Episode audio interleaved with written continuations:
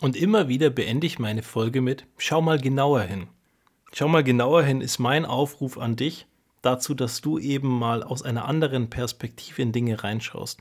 Ich glaube, das wichtigste und das tollste Instrument, das wir haben, ist Perspektivenwechsel. Weil ganz viele Dinge, die wir erleben und die wir spüren und die wir für vermeintlich bescheuert halten, sind es am Ende gar nicht, wenn wir genauer hinschauen. Und genau das ist ja das Schöne dran. Ich meine, am Ende wird der Meister oder der Zen-Meister oder der Mönch auf seine Art und Weise respektiert und honoriert, weil er in der Lage ist, genau diesen Perspektivenwechsel zu vollziehen. Mit den Kindern schaue ich hin und wieder Stilles Wasser. Stilles Wasser ist eine Animationsserie über einen Panda auf Apple TV Plus. Oh mein Gott, ich mache schon wieder Werbung. Also, ganz ehrlich, ich mache nicht so gerne Werbung. Aber wenn ich euch zu etwas einladen möchte, dann schaut mal diese Serie an. Ich finde das super toll. Eine Animationsserie über einen Panda, der am Ende mit drei Kindern immer wieder in die Interaktion geht und die Kinder werden verschiedene frustrierende Momente durchmachen. Einfach weil sie nicht bereit sind, Dinge zu tun, weil sie nicht bereit sind zu teilen. Und der Panda wird ihnen anhand von Geschichten einen Perspektivenwechsel ermöglichen. Und dieser Perspektivenwechsel führt am Ende dazu, dass die Kinder in der Selbsterkenntnis wachsen und reifen und Dinge anders wahrnehmen. Nicht, weil der Panda ihnen was aufzwingt, so wie es der typische Lehrmeister machen würde. Mein lieber Schüler, du machst hier an dieser einen Stelle etwas falsch. Und nun zeige ich dir, wie du es tausendmal besser machen kannst, weil ich habe zehntausendmal diesen einen Kick trainiert und ich zeige dir, so machst du ihn herausragend. Nein, er zeigt dir nicht, wie du diesen einen Kick herausragend machst, sondern er gibt dir ein Beispiel dafür, wie jemand trainiert hat, diese 10.000 Kicks zu machen und am Ende herausragend zu sein. Und daran kannst du dir ein Beispiel fassen. Und das ist so viel mehr wert im Verhältnis als jemand, der dir einen Kick beibringt. Aus dem einfachen Grund, wenn er dich befähigt, diesen Perspektivenwechsel zu schaffen, dann wirst du diesen Perspektivenwechsel mitnehmen für die Ewigkeit und daraus etwas lernen, was dich befähigt, in Zukunft immer wieder über Herausforderungen hinwegzukommen, über Hürden zu springen und diese Hürden zu nehmen aus deiner Eigenmotivation raus und eben aus dem, was du gelernt hast. Wenn ich heute in mein Studium reingucke, dann sehe ich eins, ich habe Zeit dafür investiert zu lernen, dass es Dinge gibt, die ich heute nicht kann. Und dass es Bücher und Methoden gibt wie YouTube und weiß der Geier was, die mich am Ende befähigen, diese Dinge zu lernen, obwohl ich sie nicht kann. Und dass ich keine Angst davor haben muss, in dem einen Semester eine Programmiersprache zu lernen, um im nächsten Semester nach vier Wochen in einer weiteren Programmiersprache auf einmal irgendeine Semesterarbeit zu machen. Im ersten Semester und im zweiten Semester sind das brutale Hürden. Nur im Verhältnis wächst du mit diesen Herausforderungen, weil du lernst, dich zu befähigen, über diese Herausforderungen wegzukommen. Und das finde ich das Wunderschöne an der Serie. Der Panda ermöglicht immer wieder Perspektivenwechsel für die Kinder aufgrund seiner Erzählungen, die er macht. Eine Geschichte zum Beispiel, die er den Kindern da erklärt, ist, sie warten auf einen Zug und der Zug kommt zu spät.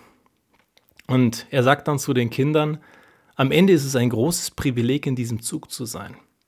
Und die Kinder schauen ihn ein bisschen verdutzt und fassungslos an. Und dann führt er weiter aus, naja, am Ende ist jeder Mensch, der in diesem Zug ist, in einer herausragenden Situation. Er kann die Reise im Zug einige Minuten länger genießen, als er sie genießen könnte, wäre er ohne Verspätung unterwegs. Und mal ganz ehrlich, Wer von uns würde auf die bekloppte Idee kommen, sich in der Deutschen Bahn darüber zu freuen, dass er zu spät ist? Wenige bis keiner. Weil am Ende wollen wir Deutsche pünktlich sein und wir wollen das Ganze rechtzeitig erledigt haben, aber wenn wir es schaffen, den Perspektivenwechsel an der, an der Stelle zu vollziehen, dann ist es vielleicht schön und dann ist es ein Privileg, dass wir ohne Stress und ohne Stau in einem Zug sitzen, der einfach nur zu spät ist dass wir Zeit gewonnen haben, wie ich meine Zeit gewinne, wenn sich vor mir einer an der Kasse vordrängelt.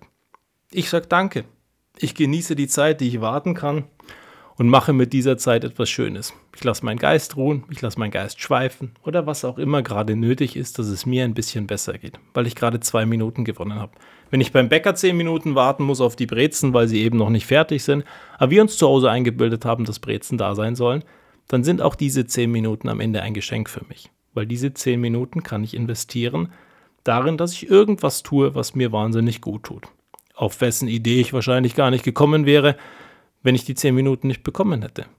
Und die meisten von uns würden sich darüber aufregen, dass diese zehn Minuten da sind und dass man diese zehn Minuten verschissene Lebenszeit hat, weil man nicht rechtzeitig zum Frühstück kommt. Aber die zehn Minuten sind ja gerade geschenkt worden. Seien wir dankbar dafür, dass es da ist und seien wir dankbar dafür, dass wir den Perspektivenwechsel geschafft haben und dass wir in viele Dinge anders reingucken. Und ich glaube, das ist das Geheimnis am Ende, auch warum du am Ende dein eigener Meister bist. So wie es auch auf diesem Podcast-Cover draufsteht. You are your own master. Ich glaube, am Ende ist es genau das, was in uns drinnen ist dass jeder auf seine Art und Weise für sich der eigene Meister sein kann. Und du wirst nur dazulernen und du wirst nur über dich hinauswachsen, wenn du es zulässt, dass du dich selber veränderst. Ein Albert Einstein sagte mal, wir können Probleme nicht lösen auf der Ebene, auf der sie entstanden sind. Tja, ich glaube, da ist wahnsinnig viel Wahres dran. Weil es ist doch tatsächlich so, wenn du etwas als Problem bezeichnest, sagst du doch von vornherein, dass es eine Hürde ist, die du nicht nehmen kannst. Die Supergurus sagen alle, nenn es doch Herausforderung. Dann wirst du es schon schaffen, weil eine Herausforderung kann man meistern, eine Hürde kann man überspringen, aber ein Problem ist etwas wahnsinnig Schwieriges.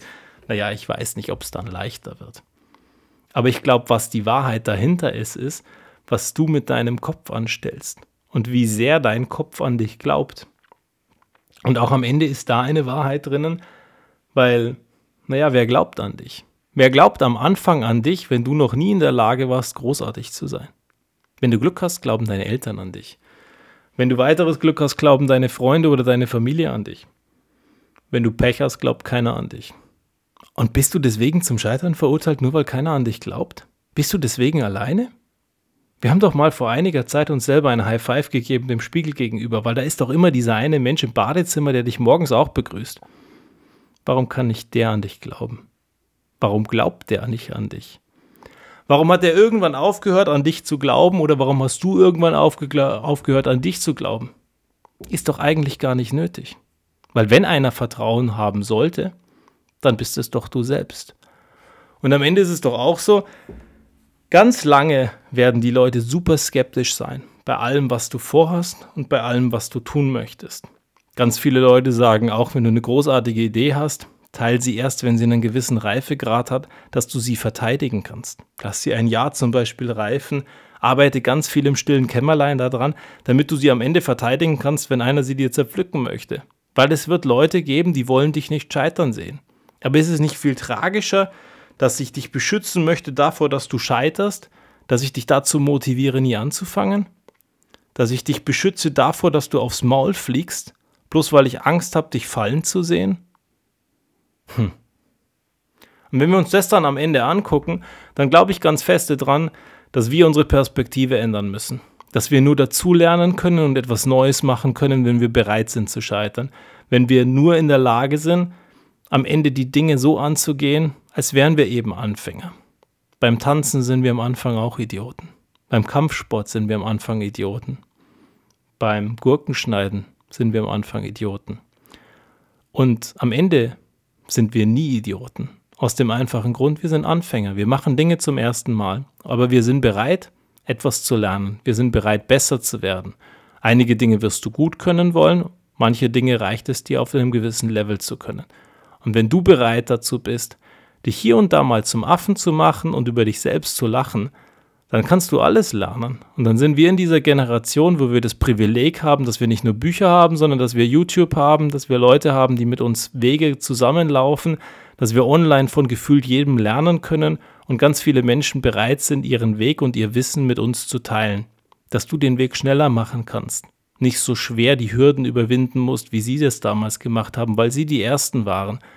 Dass du heute Flugzeuge bauen kannst, weil irgendeiner einmal Flugzeuge gebaut hat und da müssen wir uns dann am Ende die Frage stellen, was willst du machen und was willst du Großartiges erreichen und was würde dich motivieren, dass du morgen mit einer Energie aus deinem Bett rauskommst, weil du sagst, heute ist dein Tag, heute ist deine Motivation und heute ist dieses eine Ding, wo du etwas machen wirst, wo du etwas bewegen wirst und wo du etwas verändern wirst.